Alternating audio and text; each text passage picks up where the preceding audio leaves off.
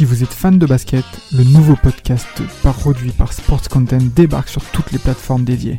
Forever, c'est le nouveau rendez-vous pour parler de l'actualité NBA, présenté par Maxime du Club 115 accompagné d'invités variés, à retrouver tous les mardis sur Spotify, Apple Podcasts et même YouTube. Alors n'hésitez pas, rendez-vous tous les mardis avec Forever. Back in the days when I was a teenager. Welcome to Team Guncast.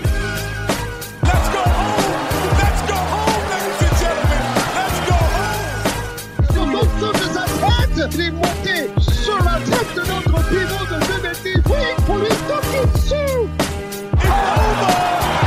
It's over, ladies and gentlemen! Back in the days when I was a teenager. Aujourd'hui, on va parler euh, d'un grand monsieur, on peut le dire, des années euh, 90 et même des années 80. Un gars qui a été peut-être le premier à rivaliser avec euh, Michael Jordan, enfin essayer de rivaliser avec Michael Jordan, puisqu'il va perdre face à lui. Je parle bien évidemment d'un gars qui a mis Portland sur la carte avant que Damas les supporte. Vous voyez, parce que Damas n'a pas voulu faire ce podcast, il a dit clairement que Drexler, il en avait rien à foutre. Euh, Je parle bien évidemment du coup de Clyde Drexler, l'homme à la calvitie, l'homme à la moustache, l'homme au flot négatif. Oh, oh, flow négatif. Ah non, c'est pas gentil. Oh là là. Ah, il avait un flot négatif quand même, le gars. Qu'est-ce que t'appelles un dire que négatif euh, le gars, il est calvitie à 25 Ouais, il est- ans, c'est dur. Ouais, il a un petit style euh, Danny Glover un peu. Tu vois, la moustache, le Renoir des années 80, l'arme fatale. le keuf, toi, le flic, le flic qu'il y avait dans les films américains à l'ancienne, là. Ouais. Il a cette dégaine-là un peu. Ouais, Drexler, ça, ça c'est évoque quoi pour ça. vous, les gars? Pour moi, ça évoque. euh, Excuse-moi, Polo. Pour moi, ça évoque euh, d'avant tout un, un mec, un dunker de fou. Parce que je pense qu'il est connu d'abord par rapport à ça. Ce qui est bien dommage d'ailleurs, parce que souvent les gens le résument à ça. Le grand public, qui, pour ceux qui le connaissent.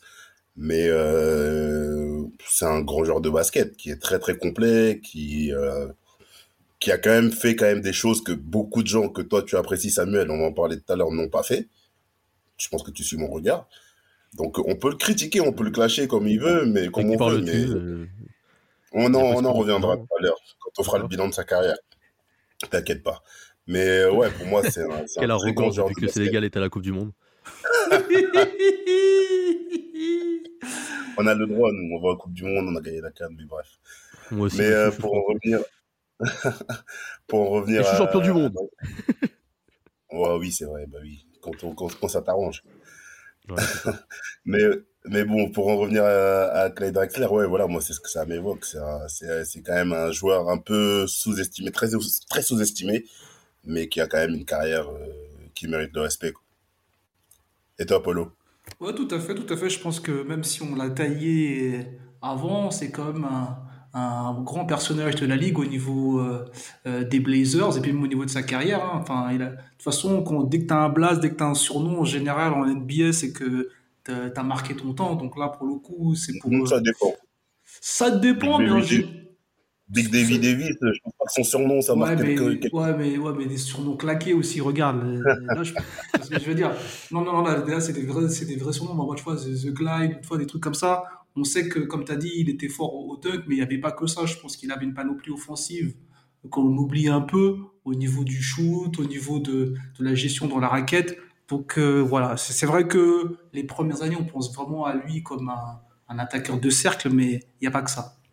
Après, Ouais, il, était, il était beau aussi dans la gestuelle. Hein. Il était. C'est ça, exactement. euh, il avait, il avait du move, il avait de la technique, il était bon à la passe, il défendait bien. Tu vois, c'était, c'est pas comme certains bourrins qu'on a aujourd'hui. C'est un mec si tu veux montrer, euh, si tu veux montrer les, les bases du basket, les, les comment jouer pour un arrière. Je pense que c'est un bon modèle, hein, euh, Drexler. Ouais, c'est un bon euh, modèle. Et en plus, euh, il est très propre. Il est très propre. Ça veut dire que lui, c'est pas le genre de mec, même s'il acquiert le, le statut de superstar de la ligue, il le dira lui-même quand il répondra à Jordan par rapport à The Last Dance. C'est pas un mec qui, c'est un mec qui a jamais pris plus de 30 tirs dans un match, tu vois. Donc, euh, c'est vraiment un joueur euh, très propre, euh, très discret. Dédicace à Rafik et, le Middleton- et, le- et son gars, là, Kate Middleton. Le Ça Middletonisme. me fait penser à... Ouais, voilà, c'est ça. Ça me fait penser à ces genres de gars-là.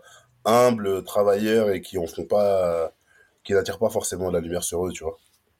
On va revenir sur le début du coup. Euh, Drexler, né euh, en Nouvelle-Orléans dans la ville de Cap-Vert, à ne pas confondre euh, avec le pays de Cap-Vert et nos fameux danseurs de Kizomba, dédicace à Nelson Freitas. Si vous en avez d'autres les gars, c'est le moment des lâchés. Non, moi, je pensais à Humbert, mais non, pas. Allez, Mapenda, il a dû cogner ces sons-là, putain. Non, non, non. ouais, faut, faut pas, Arrête, faut pas à côté, c'est d'égal. Que tu devais dire, mais moi, on est des frères. Non, non, non, moi je suis pas là-dedans, là, je suis pas là-dedans. Mm. Ouais, du coup, euh, par rapport à, par rapport à son enfance, il est né, euh, il est pas né au Cap vers le pays, mais dans une ville euh, de la Nouvelle-Orléans. Mais très tôt, il, il déménage euh, en, à Houston, dans le Texas, où il va faire toute sa jeunesse jusqu'à même l'université. Euh, il vit avec sa mère, bah, schéma classique, hein, sa mère, euh, des parents séparés. Il vit avec son beau-père. Il dira même que son beau-père, c'était une personne gentille du lundi au vendredi. Mais dès que c'est le week-end, le mec, il se mettait tellement des mines que ça devenait un monstre. Donc, euh, donc voilà, ça c'est compliqué. Il a sept frères et sœurs. Voilà, c'est pas. L'afro-américanisme, encore une fois. Ouais, voilà, encore une fois, encore et toujours, comme dit, comme dit Damas, toujours les noirs. Voilà, il faut dire. ça n'est ça pas Allez. pour honorer le blason, hein, ton affaire. C'est ça. Ouais, voilà. Du coup, il va jouer à l'université à Houston avec euh, Olajuwon. Euh, dès euh, le plus jeune âge, du coup, enfin, ils vont jouer déjà des, des finales de, des- de Final Four. Je crois qu'ils vont en gagner un d'ailleurs. Ouais, Ou ils vont, non, ils vont ça. perdre en finale. Ils vont perdre en finale, ouais, c'est ça. Et euh, Mm. du coup, c'est ses premiers pas avec Hakim Olajuwon, qui sera bien évidemment aussi son coéquipier en fin de carrière, mais on va y venir euh, tout à l'heure. Euh, il est drafté du coup en, en 14e position euh, de la draft 1983, qui est pas une euh, très grosse draft. T'as en première choix Ouais. Ralph Sampson qui a joué avec Olajuwon les deux Twin Towers. T'as Byron Scott, t'as Jeff Malone, euh, t'as qui d'autre? T'as, je crois que t'as aussi Doc Rivers dans cette draft. Mais voilà, c'est pas une draft que tu retiens forcément. C'est vraiment lui, en plus j'ai envie de dire le style de la de, de la de la draft, hein, parce que euh, clairement euh, 14e position et quand on voit la carrière qu'il va faire derrière, c'est lui qui fera la meilleure carrière dans les joueurs qui ont été draftés euh, dans cette équipe. Et au final, il arrive du coup avec euh, une étiquette de joueur discret. D'ailleurs, sa première saison va être discrète. Quand tu vois les joueurs qui arrivaient à l'époque, que ça soit MJ l'année d'après, Charles Barkley, euh, même les Paté Wing, ces joueurs-là, qui vont directement devenir des stars dans la ligue. Lui, il a un rôle Mm. beaucoup plus discret. Euh, il est même, euh, il- on ne le calcule pas trop au début. Il fait une saison à 7,7 points. Enfin voilà, c'est pas le mec que, sur qui tu vas miser dans l'avenir. Ouais, c'est clair. Ça, c'est sur sa première saison. Après, juste pour revenir sur sa période euh, au collège, il est, comme tu l'as dit, il a quand même, il, évolue quand même dans une génération euh, de dingue. Comme tu as dit, Olajuwon, Ralph Sampson, même la finale contre Georgetown, c'est le, c'est le Georgetown de Patty Wing. Euh, il est drafté un an avant la draft euh, 84. Donc euh, voilà, il fait partie de ce de cette génération-là qui vont dominer les années 80 et une grosse partie de la- des années 90. Et juste pour terminer sur sa période de fac, il faut dire quand même que son équipe avec Olajuwon, c'était quand même dingue à regarder jouer, tu vois. C'était c'était du run and gun avant l'heure et le nombre de, de dunks qu'il mettait euh, qu'il mettait déjà en, en NCAA, les gens commençaient déjà à se poser des questions sur c'est qui cet ovni, c'est qui ce mec? Parce qu'il avait vraiment une détente phénoménale, il postérisait des gens déjà dès la fac. Et ça c'est c'est pour ça en fait et en plus il espérait être drafté par par, par Houston, la ville où où il a grandi, où il a fait la fac, mais bon il y a eu un changement d'entraîneur et de staff, donc du coup il se retrouve comme tu as dit euh, à Portland. Et euh, du coup, à la première saison discrète en NBA, la deuxième, il monte en puissance. Euh, ça va en playoff dès la deuxième année. Je pense que ça, ça aide pour son, son évolution et sa progression de jouer les playoffs directement en deuxième année, euh, même s'ils perdent en demi-finale de conférence face euh, à mes chers euh, Lakers. Mm. Pas ceux qui vont se faire, qui vont même pas aller en playoff à moment, au moment où je vous parle, n'est-ce pas? Je suis obligé de placer une crotte de nez là, je suis énervé. Euh, et euh, troisième saison directement, All-Star, euh, 18,5 points de moyenne. Le gars commence vraiment à montrer qui il est, notamment en défense où il tourne à 2,63 euh, interceptions par match. Et Ouais, 8 c'est- passes euh, décisives, donc tu vois que le mec il est, il est polyvalent en fait. Il est bon à la passe, il est bon au scoring, il est bon en défense. Et euh, on commence à se dire que Drexler euh, va être un des une des futures euh, images de la NBA. Ouais, ouais, c'est ça, c'est ça. Mais comme, comme, comme on l'a dit, je pense que c'est un, joueur qui a eu un processus euh, très lent. Je pense que souvent aussi, c'est souvent le problème aussi dans, dans la ligue, c'est que parfois euh, on veut des résultats assez rapidement. Et là, je pense que lui, il a pris le temps d'être devenir mature, de devenir un, joueur qui comprend, qui comprend bien le jeu. Et là, on voit que ça, ça, ça paye. Puis, euh, enfin, il, va y aller petit à petit et, euh, même après l'année suivante, il va carrément commencer à faire des, des, des, enfin, à mettre des matchs avec 20 points, 6 rebonds et 6 passes décisives en moyenne. Euh, il Mm. va mettre contre les Bucks de Rafik, euh, bien, parce que dès qu'il y a un record, c'est contre eux. Euh, 26 points, 9 rebonds, 10 passes, 11 interceptions. Donc c'est enfin, 11 interceptions. Tu vois, 11 interceptions, 10 Ouais. passes, 9 rebonds, 26 points, c'est pas des stats que tu trouves chez n'importe quel joueur. C'est que le gars, en fait, il score, mais il défend comme un chien. Et euh, il a une vision de jeu hors du commun. Ouais. Donc en fait, c'est vraiment un mec qui est bon euh, à, tous les, à tous les postes. Et t'as raison avec la- le parallèle avec Middleton un peu, dans le côté euh, Mm. de- qui est bon au basket, comme dirait Rafik. C'est un bon joueur de basket. Il est fort au basketball. Voilà. Mais euh, non, mais c'est vrai, c'est ça, mais il est fort au Il a des- basketball. il a des bonnes bases. Ouais, ça- t'as pas, ouais, t'as pas besoin d'avoir des, des physiques hors normes, tu vois, de marcher sur tout le monde. Il- ouais, là, je pique un mec, mais il est fort au basketball, tu vois. Ouais, non, c'est clairement ça. Et en plus, euh, tu sais, la comparaison avec Michael Jordan, parce qu'on est obligé d'en parler, ça va le suivre tout le long de sa carrière. Et là, on est à, on a deux joueurs, deux, deux postes 2, donc deux arrières, ayant à peu près le même style de jeu. Euh, mais il y en a un qui va prendre vraiment la lumière médiatiquement, que ce soit ses contrats avec, avec Nike, etc. Mais euh, euh, Drexler, il souffre un peu de ça, tu vois. Donc lui, en interview, c'est pas quelqu'un d'intéressant spécialement. Il n'a pas un charisme de ouf. La calvitie à 25 ans aussi, ça aide pas, tu vois. Il faut dire ce qui est. Et sportivement, il est. euh, Non, mais c'est vrai. Et sportivement, il est quand même entouré. C'est une bonne petite équipe, tu vois. C'est une bonne petite équipe qui chaque année va rajouter des, éléments euh, comme les Jérôme Kersey, les Clifford Robinson, etc. Les Danny Ainge un peu plus tard qui va voilà se construire, mais qui va jamais arriver à dépasser, euh, à passer devant les grosses équipes de la conférence de cette période-là, comme les Lakers, comme Houston, ou même parfois contre Utah, même s'ils vont arriver à les battre euh, de temps en temps. Mais sur la fin des années 80 jusqu'au début des années 90, c'est un joueur qui porte une équipe, mais qui n'a pas les résultats, euh, je pense, à la hauteur de son talent, tu vois. Et euh, je pense que Avec le des tournant il grosses sera- scoring en plus. Ouais, voilà, points de moyenne des pendant, stats. Ouais, pendant voilà, deux saisons. des- hein. Ouais, 27 points de moyenne, euh, comme tu l'as dit, beaucoup de passes, beaucoup de rebonds. Mais voilà, toujours sa pêche en au premier tour ou en demi-finale. Et c'est vraiment au début des années 90 que, que voilà, l'équipe va vraiment, va vraiment en fait, euh, va vraiment en fait se révéler. Ils vont aller même jusqu'en finale euh, NBA, à la grande surprise, en 90. Ouais, face à Et, euh, Thomas. mais là, bon, par et contre, là, il n'y aura pas, y aura pas de, il y aura- il y aura pas match. Ouais, voilà. Ouais, et là, il va il va tomber. faire- En fait, sur ces deux finales, hein. à chaque fois qu'il va faire. Ouais, voilà, ils font. Ils, les, les finales, il, fait- oui, il tourne à il se- il se 26 points, 7 rebonds. hein. Ouais, sur la finale, ouais. Et mais au final, ils prennent quand même 4-1, tu vois.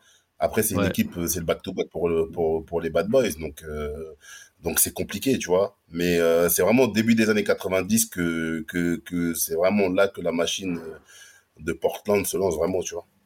Et euh, Polo, euh, toi, euh, sur, sur cette période-là, qu'est-ce que tu peux en dire? Parce qu'après, il y a aussi l'année suivante euh, où euh, je crois qu'ils perdent contre les Lakers en finale de En conf, finale de conf, alors ouais. qu'ils font la meilleure, le meilleur bilan de la, de la saison avec 63 victoires, 19 Ouais, défaites, et que tu les Ouais, mais- attends cette fois-ci peut-être pour aller en finale et ça échoue.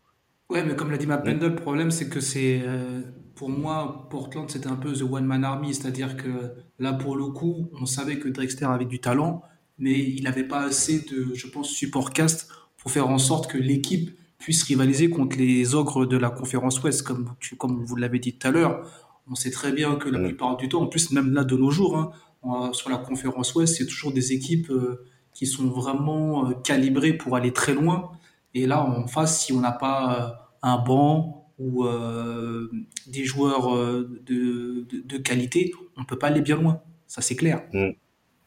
Ouais, surtout, et en plus, même au niveau de l'image, tu vois, c'était un peu à l'époque l'équipe sympa, qui était, qui était sympa à avoir joué, avec un jeu rapide, une bonne petite défense. C'était fun, tu vois, mais ça suffisait pas pour gagner. Mais là où, là où quand même c'est fort, c'est que malgré ça, il fait finale de NBA contre Detroit qui fait son back-to-back. L'année d'a- l'année d'après, il retourne en finale de conf, où il perd contre les Lakers de Magic, même si c'est un Magic qui est en bout, en bout de course. Et l'année d'après, il va quand même encore en finale NBA. Donc, ça veut dire sur l'intervalle de trois ans, il fait quand même deux finales NBA et une finale de conf. Et les finales 92, euh, elles sont vraiment pas dégueulasses. Hein. Je sais pas ce que t'en vois, Samuel, mais elles sont vraiment pas dégueulasses. hein, pour, pour- Non, elles sont pas dégueulasses et il perd contre meilleur que lui parce que l'autre fois je les ai revus euh, euh, notamment quand ils, avaient, il y avait les finales, euh, enfin il y avait certains matchs des finales sur le le NBA League Pass Ouais. et genre j'ai vu le match, je crois que c'est le match 1 ou 2 que j'ai vu, mais MJ il, na- il surnage en fait. En fait c'est Ouais, même arrogant en fait, c'est même insolent. Ça, tu sais, c'est déprimant. Franchement c'est déprimant. Il est, il est trop fort. Il est, il est vraiment Ouais. trop fort. En fait, tu peux mettre n'importe qui en face. Le mec, quand il a décidé de mettre le panier sur ta gueule, eh ben, il le met. Il y a pas de, tu peux mettre des mecs qui défendent sur toi, tout ce que tu veux. Il, y a- enfin, il te fait passer la balle. Parfois, la passe, la balle, tu la vois plus tellement il va vite. Mais et pourtant, Drexler, il est bon. En plus, euh, j'avais vu dans, enfin, c'est dans The Last Dance où il est un peu arrogant, MJ, où il dit, euh, franchement, vous avez, genre limite, vous avez, les gens ont vraiment cru. À l'époque, je me disais, les gens ont vraiment cru que Drexler, il allait me battre, genre.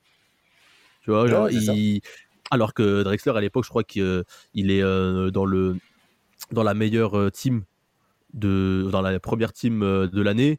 Euh, il est Ouais, aussi, euh, comment ça. Je crois qu'il tourne à 25 points par match. Il est second, Euh, il est second, deuxième. avec- Second Ouais, MVP. second, ouais, second du. Ouais, c'est ça. MVP, donc, euh, et MJ, à chaque fois, j'ai remarqué, dès qu'on lui- on le met en concurrence face à un mec, bah, le mec, il, est, bah, il, le, il le tue. Quoi, quand c'est l'année avec euh, Charles Barkley, bah, il a la haine que Charles Barkley soit MVP et il fait des, des finales de psychopathe, alors que Charles Barkley en Ouais. face est énorme. Et là, euh, Drexler, il peut te mettre euh, 30 points par match que tu veux, bah, MJ s'en fout, il va t'en mettre 39. Mais tu, tu vois, par exemple, Donc, là, le, euh, le, le, le- le deuxième match, il Vas-y, est vas-y, 26 Samuel. points, 8 assists, 26 points, 8 assists, 7 rebonds. Et en face, t'as MJ qui met 39 points, 10 assists, 5 rebonds. Tu veux, tu veux, tu veux- Sur les finales le, le mec, ouais, sur les finales, sur les finales, genre juste sur le match, euh, ça c'est le match, le match 2, je crois. Sur le match 2. Ouais, le match 5, je Au crois final, que au final, Jordan, sur il 6 est... matchs, ouais, 46 points. Mm. 46 points. Ouais, match 46 cinq. points sur le match 5, ouais, et celui-là, il est légendaire, tu vois. Donc, euh, ouais, Jordan, il, il supportait pas la comparaison. Il supportait pas la comparaison. Et comme tu as dit, il, l'a- il, l'a- il le rabaisse, tu vois, euh, quand, quand il parle dans The Last Dance.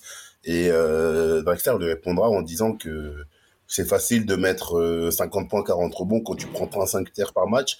Moi, j'ai jamais pris 35 tirs par match, mais je mettais quand même euh, mes, mes, mes 25 points tous les soirs. Est-ce qu'il a tort? Non. Ouais. Après, euh, Après, ça, c'est les ouais, reproches on- qu'on fait à MJ, comme les reproches qu'on fait à, à Kobe. à Kobe, Mais euh, ouais. après, il faut. Enfin, ils vont les prendre, les tirs, tu vois. Personne n'a empêché l'autre de les prendre. Donc du coup, ouais, ils perdent les finales euh, 92-4-2, tu vois, donc c'est une défaite qui est quand même honorable. Euh, Il est même bien accueilli par le public de Portland. Et après, il faut savoir que Portland, c'est un petit marché. Il y av- il y avait pas d'autres euh, d'autres équipes euh, de comme de foot américain ou de baseball ou quoi que ce soit. Il y avait il y, avait que le basket, donc euh, la ville vivait un peu au rythme des exploits de la franchise. Donc euh, c'était vraiment une performance pour un petit marché comme ça d'arriver, euh, de faire des, des résultats aussi aussi bons en l'espace de trois ans sur le début de la décennie 90 où quand même on l'a dit plusieurs fois ici que l'adversité il y a la pire adversité de l'histoire entre ceux des années 80 donc euh, les Magic, Ouais. euh, Larry Bird, etc. et la génération bah, 84 dont lui aussi enfin lui c'est 83 mais avec les Olajuwon, euh, euh, Barclay, Jordan, etc. Donc euh, franchement c'est c'est quand même fort tu vois ce qu'il a fait. Après Et euh, et- et cette année, c'est son, on va dire que ces trois années, on va dire 80, c'est quoi, 90, 97, 91 et 92, c'est c'est son apogée. Parce qu'après, derrière, il va y avoir Ouais, des blessures, il va, des- il va redescendre à 19 points de moyenne. Euh, les, Ouais, ne va même plus passer de tour de, pré, de playoff, je crois. Et euh, c'est pour ça qu'en 95, ils vont l'échanger contre Otis Thorpe et qu'il va pouvoir enfin rejoindre euh, son. Houston d'enfance et son pote Hakim Olajuwon pour aller chercher une bague ensemble. Et euh, ouais, peut-être que c'est là qu'il va avoir un meilleur rôle, un rôle de numéro 2 qui lui correspondra peut-être plus parce qu'au au final, on s'est rendu compte qu'à Portland, c'était un super joueur, mais que c'est pas le gars qui va t'emmener au titre. Il y aura toujours Ouais, un mec plus clair. fort en face qui va pouvoir t'arrêter. Et là, avec Olajuwon qui lui est le, le- le facteur X, c'est un super lieutenant. Et euh, il va tourner, euh, il va remonter au niveau des stats parce que quand tu as Olajuwon de ton équipe et tourné dès ta première saison à 21,4 points, c'est que t'es pas manchot, Ouais, tu vois. Non, non, non, c'est fort. Et, euh, et en plus, en finale, face à Hardaway et euh, Shaquille O'Neal. Oui, oui, c'est clair, ouais. C'est la finale contre les jeunes, euh, les jeunes, la jeune garde d'Orlando, tu vois, la nouvelle génération. Donc, où d'ailleurs, Shaq, il prend un bouillon, mais pff, enfin bref, c'est trop. Mais je pense qu'en fait, c'est c'est le genre de rôle et d'équipe qui correspond plus à sa personnalité. Ça veut dire que il, le fait d'avoir la lumière sur lui il faisait qu'il avait un plafond de verre qui faisait qu'il pouvait pas accéder au titre. Et le fait là d'arriver dans une équipe où Olajuwon est déjà la superstar, qui a déjà gagné l'année d'avant, voilà, qui a déjà gagné l'année d'avant, donc en 94, qui profite de la fenêtre où Jordan n'est pas là. Franchement, c'est peut-être le meilleur choix de carrière qu'il ait, qu'il ait pu faire, tu vois. Et, euh, Et même pour Houston, parce qu'au final, tu as déjà gagné et tu remets, et tu remets un mec euh, qui a la dalle, Ouais. du coup, et ça. qui va, lui, on, euh, qui a pas gagné, qui va vouloir gagner. C'est ce qu'ils vont vouloir faire ça, après plus tard avec, euh, avec notamment euh, Barclay, mais ça va, ça va foirer.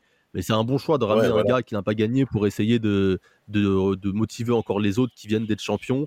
Et en plus, ils font pas une grosse saison Ouais. régulière. Et au final, en playoff, les, les mecs se réveillent et ils marchent complètement sur, euh, sur les Magic. avec- Et Draxler va avoir la bague qu'il mérite. Ouais, voilà, avec le gars de Polo, Rudy, comme il dit. Ouais, non, mais c'est, c'est- non, mais vous avez raison. Je pense que c'est, c'est, on, là, on, parle- on est sur une session où on parle souvent des lieutenants ou des seconds couteaux. Et je pense que là, c'est, lui, c'est vraiment le meilleur exemple. C'est-à-dire qu'il a compris qu'il pouvait pas être le numéro un.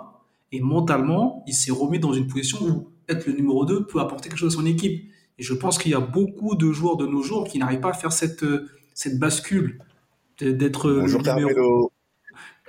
je, je ne donnerai pas de nom, mais je pense qu'il y a beaucoup Non, de joueurs dire, sont, et beaucoup de joueurs qui sont attendus comme les numéros 1 de leur équipe, mais qui face à la pression, comme l'a dit euh, Samuel, face à la lumière, face à tout genre de, de, de sollicitations, ne peuvent pas produire et amener leur équipe à un niveau supérieur. Et je pense qu'il faut se rendre compte de ça. C'est-à-dire que si tu vois que tu n'as pas les épaules, essaie de trouver une meilleure solution pour euh, t'épanouir et être une personne qui apporte quelque chose à ton collectif. Et je pense que Drexler l'a vite compris. En, quatre- en 95 aussi, enfin, il me semble que contre le Jazz, c'est un match où euh, je crois que Drexler et Olajuwon, les deux mettent plus de 40 points dans le même match. Ouais, c'est ça. Il y a, il y a ça, alors, euh, je crois que c'est le match, euh, si je dis pas de conneries, c'est le match 4. Le match 4, je crois que Drexler met 41 points et Olajuwon en met 40. Ouais, ouais, pour ça. dire le, le Après- duo que c'était, quoi. Oui, après, pourquoi Et là, Samuel, là, je vais t'attaquer soit après. Pourquoi derrière ça marche pas? Il y a euh, t'as Charles Barkley qui vient. Charles Barkley que vas-y, on entend partout dire il fait partie des meilleurs joueurs, etc., etc., qui raconte sa vie partout sur les plateaux télé. Qui euh, que que le même Drexler avait botté au début des années 90. Qui vient dans une équipe qui a déjà gagné et là, comme par hasard, ça ne gagne pas. Est-ce que tu trouves ça normal, toi, qu'aujourd'hui Il y a un sou- il- Non, mais non, attends, mais après, il arrive. Non, mais attends, Charles Barkley, il arrive euh, deux ans après. Oui, il arrive deux ans après, mais au final, ça gagne Il arrive en Ça gagne 96. pas. Ouais, mais il arrive en 96. Oui, ils il ont déjà perdu 96, l'année d'avant. contre- Dre- Ouais. Ouais, mais ils ont, déjà- ils ont perdu l'année d'avant. Euh, Drexler, il, a, il joue que 52 matchs l'année d'avant parce qu'il est blessé. Et l'année d'après, Barclay il se blesse aussi. Et Drexler se blesse aussi. Les mecs, ils sont cuits. C'est l'équipe Oui, mais là, je On dirait parle- les Lakers je de cette année. Je, parle, je te parle du bilan. De, moi, je te, parle du bilan de la carrière des deux. Parce que quand on, quand on écoute un peu les gens et un peu dans, dans l'imaginaire des gens, Charles Barkley, t'as- on a, on a tendance à le mettre au-dessus d'un mec comme Khaled Drexler. Est-ce que tu trouves ça normal, sachant que ce mec-là a gagné, que quand ils ont joué ensemble, ça n'a pas gagné, et que ce mec-là a plus d'accomplissement personnel pour moi avec, euh, surtout sur Ouais, parce que, portante. oh, Ch- Charles Barkley n'a jamais eu avec lui euh, l'équipe qu'a eu Drexler avec Olajuwon. Je pense Oh, quand il non, était à non, son, non, non, quand il était non, à son non. top. Non, quand il jouait au Sun, Quand c'était il a des gars. Les Kevin Johnson et consorts, c'était comme euh, les Oui, Majorley, à tout part, ça. Kevin, à part Ke- à part Kevin Attends. Johnson. Majorley, tout ça, tu, sais, tu les mets, tu les mets où? Tu les mets dans une, dans une, euh, sur. euh, Non, Kevin Johnson, il c'est un, il- super joueur. Mais le reste, il- le reste, c'était pas ouf, les gars. Quand tu joues contre les Bulls, et tu peux- tu- c'est pas. Déjà, à l'é- à l'époque, ils se font, beau- ils se font botter le cul d'ailleurs. Bah, d'ailleurs, l'année où ils, où ils sont champions Houston, ils sortent euh, les Suns. Ils Ouais. sortent les Suns, euh, Drexler et, euh, et Olajuwon en 95. Oui, c'est ça. C'est vrai. Et c'est vrai. 4-3. Et t'as déjà vu. Il faut dire, on va, on va le faire, ce- cette série, c'est obligatoire. T'as déjà vu la, la série qu'il fait, euh, Charles Barkley? Sur ses playoffs? qu'au final, il gagne Tu vois, au final, il gagne. Ouais, mais il perd, mais après en face, il perd contre plus fort que lui. Il perd pas parce qu'en en face, c'est des manchots. T'as le droit de perdre contre plus fort que Oui, toi. sur sa carrière, du coup, il va, il, il va qu'une seule fois en finale NBA. C'est ça que je suis en train de te dire. Non, mais ça, c'est vrai. Après, il perd, il perd- il- il les deux moins années de suite contre Houston. Il perd les deux années de suite contre Houston 4-3. Et dans Houston, on parle là de Drexler et Olajuwon, faut rappeler, euh, t'as Robert Horry, t'as Sam Cassell, t'as Kenny Smith. euh, c'est euh, c'est pas alors qu'en face, c'est pas la même équipe. Ils ont une bonne équipe. C'est le Sun, c'est pas des manchots. Mais euh, pas- c'est t'as Joey Clean dans le 11, euh, t'as AC Green, des mecs. euh, je demande à trois quarts des gars ici, ils savent pas. Enfin, dans, sur Twitter, on fait un sondage. Vous connaissez ces mecs-là, ils savent pas c'est qui. Je sais pas, c'est- euh, Non, c'est Ah, mais clair, faut le pour, dire, Pour, et- pour- pour la jeunesse, c'est clair que c'est pas des noms qui sont réluisants. Ça, il faut. Il faut Bah oui, c'était une bonne équipe, euh, les Suns. Mais, c'était, mais Charles Barkley et Kevin Johnson, c'était les deux joueurs qui portaient cet effectif-là. En face, t'as as des mecs qui, même après, quand ils vont partir de Houston, euh, ont des carrières. Sam Cassell, Robert Horry, euh, tu vois, c'est. euh, même Kenny Smith, c'est un, un bon gars aussi. Euh, non, il- c'est pas là. Après, déjà, ça perd en 4-3. Il fait ses matchs. Après, en face, t'as Olajuwon qui est clairement devant Charles Barkley. Tu vois, déjà aussi. Ouais. Parce qu'en soi, c'est Charles Barkley, c'est l'option 1, Olajuwon, c'est l'option en face. Si tu me dis Olajuwon, Charles Barkley, je te dis Olajuwon devant direct. Mais bon, là, on parle de Clyde. Et Clyde, je le mets en dessous. Après, euh, c'est un super joueur quand même. Après, il faudra voir où est-ce que vous le placez, vous, après, dans votre classement des, des arrières, quand on va y, quand on va y venir, Ouais. tu vois.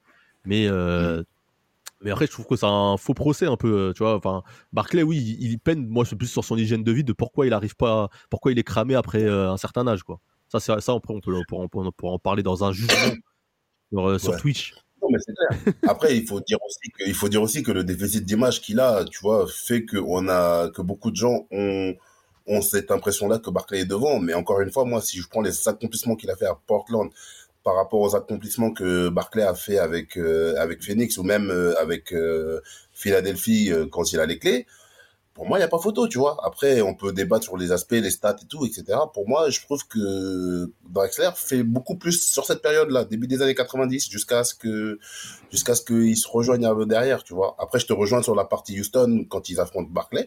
Houston était plus fort collectivement, ça, je suis d'accord. Après, quand même, je trouve que, tu vois, pour un mec qui a quand même, il fait partie des, des rares, des rares joueurs qui a franchi la barre des 20 000 points, 6 000 rebonds, 6 000 passes, tu vois. Et dans ce Ouais, truc-là, en même plus, si il est dans la Dream Team aussi. Hein. T'as un bon tocard comme euh, dans la liste, t'as quand même que des Hall of Famers, tu vois. C'est, je trouve quand même, il est, c'est, injuste, tu vois, le, le fait qu'il soit sous- autant sous- sous-côté, tu par rapport à ses accomplissements, tu vois. Non, mais c'est vrai, t'as as raison, il y a ça, il est aussi dans la Dream Team, mais on l'oublie souvent. Euh, là, tout à l'heure, on Ouais. parlait du quadruple-double contre les Bucks. Quand on parle de record, il y a les Bucks, mais aussi souvent les Kings. Et euh, là-bas, il met 25 points, 10 rebonds, 9 passes, 10 interceptions. C'est vraiment pour préciser et pour insister sur le fait que le gars, il est ultra polyvalent. Et euh, Oui, c'est ça, que le gars, depuis qu'il. Et aussi, euh, il, il perd encore euh, lors de, de cette année euh, 96 avec Charles Barkley, qu'on parle depuis tout à l'heure, en finale de conf contre perd le contre les Jazz. Sonics, ouais. Et ouais, c'est- Non, non, le le Jazz, Jazz cette année-là. les Sonics. 97, 97 euh, le Jazz et 96 les so- euh, demi-finale de conf contre les Sonics, ouais. Ouais, c'est ça. ça. Ouais, Mais c'est ça. le- le gars, en fait, depuis qu'il depuis qu'il est en NBA, c'est-à-dire depuis 83, euh, il va quasiment tous les ans en playoff. C'est ça. Oui, oui, c'est clair. Bah, Et, C'est comme à il- l'image et il, fait plusieurs finales de conf et plusieurs finales NBA. Donc c'est quand même un truc de ouf. oui, c'est clair. Ouais, c'est comme à l'image d'un, d'un Scottie Pippen qui, euh, sur ses 15 ou 16 années, fera 15 années de playoffs, tu vois, et ne ratera les playoffs une fois. En parlant de Pippen, c'est en 2004 ou 2003 quand il revient aux Bulls, tu vois. Donc, ouais, c'est des mecs, c'est un mec de, de, de, de post-season et ça, franchement, rien à dire. Franchement, rien à dire. Mais moi, euh, euh, j'aimerais quand même qu'on mette un peu plus de respect, tu vois, sur ce mec-là parce qu'il a quand même, euh, encore une fois, il a quand même des accomplissements que beaucoup de gens, euh, dont on entend Il a la beaucoup, n'ont calvitie- pas. il a la calvitie qui arrive, donc il, veut soutenir euh, le frérot. Ouais, c'est clair. Non, c'est vrai, vous avez raison. Je pense que c'est, c'est, c'est, c'est- après, c'est- je pense que c'est, il- il- c'est son image qui fait qu'on qu'on met pas en lumière euh, l'effet d'arme. Mais c'est vrai que si on Ouais, regarde, euh, si on regarde euh, les stats, si on regarde tout ce qu'il a accompli dans sa carrière, on peut que lever les mains et applaudir parce que c'est quelqu'un qui est vraiment pèse au niveau de, de la ligue. Et puis, il, comme, comme quelqu'un qui pèse, il a quand même été intro- intronisé au, au of Fame en 2004. Donc, on peut dire que quand même, euh, ça n'a pas mis longtemps pour qu'il soit euh, intronisé, tu vois. Ouais, c'est clair. Et en plus, lui, contrairement à certains tocards de sa génération, il- enfin, pas à ma connaissance en tout cas, il n'y a pas de problème financier, il n'y a pas de, de déclaration. euh, il n'y a pas de déclaration de mec cuit, tu vois, cuit à l'étouffer, comme vous dites. Euh, voilà, tu vois, c'est une. Tu vois, il a, il a l'image du, du nice guy, tu vois, et il, a eu pendant sa carrière, même après, quand il a commencé à entraîner et tout, même maintenant en tant que consultant, quand on entend à gauche à droite, euh, il est toujours très Et mesuré surtout, un et surtout un truc qu'on n'a pas dit. Hmm. Il, a, quoi il a tourné dans, dans ça avec les stars. Vrai. Ah, ah, il faut, il- moi, moi, je pense toujours à nos, aux fans de, de télé-réalité qui nous suivent, de, de la presse People. Il a tourné aussi dans la série de, de votre enfance, les gars. La Sentinelle. C'est vrai, ouais, c'est vrai. Sérieux? Ah, je suis là, tu m'apprends quelque chose. Dans une sentinelle. Dans la Sentinelle. La sentinelle. Marié, deux enfants aussi. Euh, Ouais, ouais, Eh ouais. a- La Sentinelle, Clyde. Reister dans The Sentinelle. La trilogie du samedi. ça. Putain, ça me rajeunit pas, ça continue Après, pour la ouais. trilogie du samedi. Ah, T'as vu, ça? Et, Oh, et jusqu'à ce que je prépare le podcast, j'avais complètement oublié l'existence de cette série. Et vous, sinon, les gars, vous, là, là, on parle quand même d'un des meilleurs arrières du coup de l'histoire. Vous le mettez où dans votre classement euh, à ce poste-là? Oh. Ouais, c'est- pour moi, je, je laisse. Polo commencer parce que c'est un truc bourbier, ça. Ouais, c'est le vrai bourbier. Après, moi, franchement, il y a beaucoup de gens qui sont devant lui quand même, parce que même si. euh, euh, On il veut a- des noms, Paul. Ah, on veut des noms, là, je vais. Mouille-toi, mouille-toi. Oh, Il y a plein, de- il y a plein de noms devant. Moi, quoi, on, on va le faire, on va le faire ensemble si vous voulez. On va le faire ensemble. Et devant, t'as Kobe, MJ, Wade. On est d'accord? Ouais, Pas ouais, dans l'ordre. bien hein. MJ, Kobe, MJ, Kobe, Wade, on va dire. Le top 3. Oui. Ouais. MJ, Kobe, Wade. Ensuite, t'as qui en Ça, 4 c'est Iverson? Vous le mettez devant ou Moi, par derrière exemple, je Iverson? peux, je peux pas mettre, moi, par exemple, je peux pas mettre Iverson devant. Je suis désolé, je peux pas mettre Ah, Iverson devant. D'accord, là, je, je dis, là, je vais, on va dire une- un nombre de mecs, après on va voir. Iverson, Ray Allen, Non. euh, il y a Non. qui d'autre arrière? Euh, Ginobili, a- Reggie Miller, Mmh, Est-ce que- Miller à la rigueur. Est-ce que Penny, ça compte? Miller, Non, trop Penny carrière, meneur trop pour moi, courte. meneur. Un Le trop meneur pour moi. Plus meneur. Meneur pour moi. Non, mais Ouais. franchement, pour Euh, moi, il- en, dehors des... Ouais, franchement, En je le mets top des- 5. Hein. Ouais, bah oui, en dehors des trois là que tu as cités, c'est-à-dire Kobe, Wade et euh, MJ, MJ. pour moi, il n'y a pas grand monde devant. Iverson, carrière trop con- inconstant. Ginobili, longtemps en sixième homme. Ray Allen, euh, pas aussi complet dans le jeu. C'est qui, il y a qui d'autre Ouais, qui- peut-être Reggie Miller. Ça se tape. Mais t'as raison, je le mets Ouais, 4. voilà. Moi, je Quatre, pense que ouais, ça se quatre- tape avec Reggie 4 Miller comme, euh, comme John Stockton.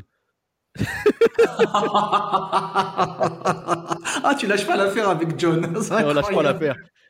J'attends juste que Chris Paul euh, soit champion cette année, je l'espère, pour qu'il passe 5. Ah, ça va être dur. Hein. Ça va être, Ah, ça va dur, être ça très dur. très dur. Très, très, très dur. Franchement, je, je le souhaite pour lui parce que franchement, avec tout ce qu'il a accompli gars, dans aurait- sa carrière. On- aurait, dû faire, on aurait dû faire semblant, on aurait dû dire James Harden devant pour énerver Rafik quand il va écouter le podcast. il va casser sa radio. Si. Il va, il va désabonner, il va enlever son abonnement Spotify. Et- et Apple Podcast, fini. C'est-à-dire, ça suffit. Non, mais en vrai, 4, 4 ça, ça va bien. hein. Après, si on parle d'intrinsèque, tu vois, je comprends un mec qui va dire sur le coup de l'émotion Iverson devant, en vrai. Et après, euh, si on parle juste des, on va dire du, du, de la carrière, je- mets clairement Clyde Drexler devant. Oui, Donc, pour vrai, franchement, euh, pour moi, par voilà. rapport à Iverson, il n'y a pas photo, tu vois. On en déplaise à des bons Ouais. comme Vlad, tu vois. Oh. Ouais, t'as raison. En tout cas, pour moi, il est top 5, quoi. Il est clairement Oui, oui, top c'est 5. clair.